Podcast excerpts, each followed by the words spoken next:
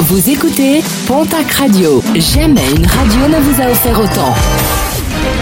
L'information locale à 9h, c'est sur Pontac Radio. Bonjour Jean-Marc Courage Sénac. Bonjour à toutes et à tous. Un chasseur interpellé, placé en garde à vue dans le Gers samedi à Castelnau-d'Ozan.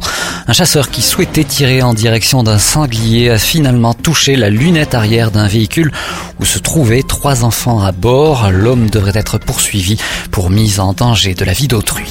Nouvelle saisie de stupéfiants dans la région en deux saisies distinctes effectuées la semaine dernière.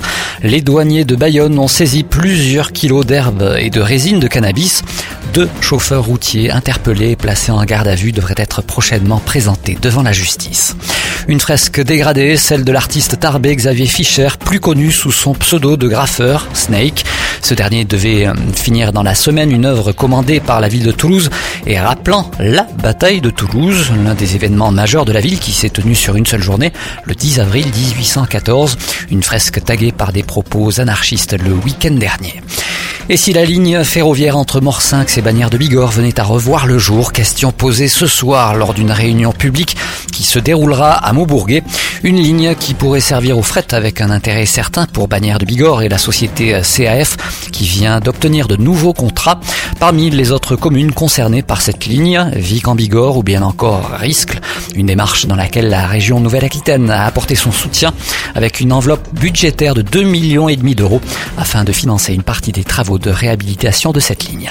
En sport kayak, la rivière artificielle d'Orthès accueillera ce week-end et pour la première fois une manche de la Coupe de France nationale 1. Une manche de Coupe de France en nationale 2 et 3 est également prévue. Rendez-vous est donné dès samedi à 9h pour supporter les kayakistes. Et puis euh, l'émission Bienvenue chez nous s'arrêtera le 12 mars prochain dans les Hautes-Pyrénées. L'émission diffusée sur TF1 met en concurrence plusieurs chambres d'hôtes sera donc mis à l'honneur pour le département le Clos de Beaupayas, un ancien corps de ferme du XVIIe siècle situé à Basus-Or.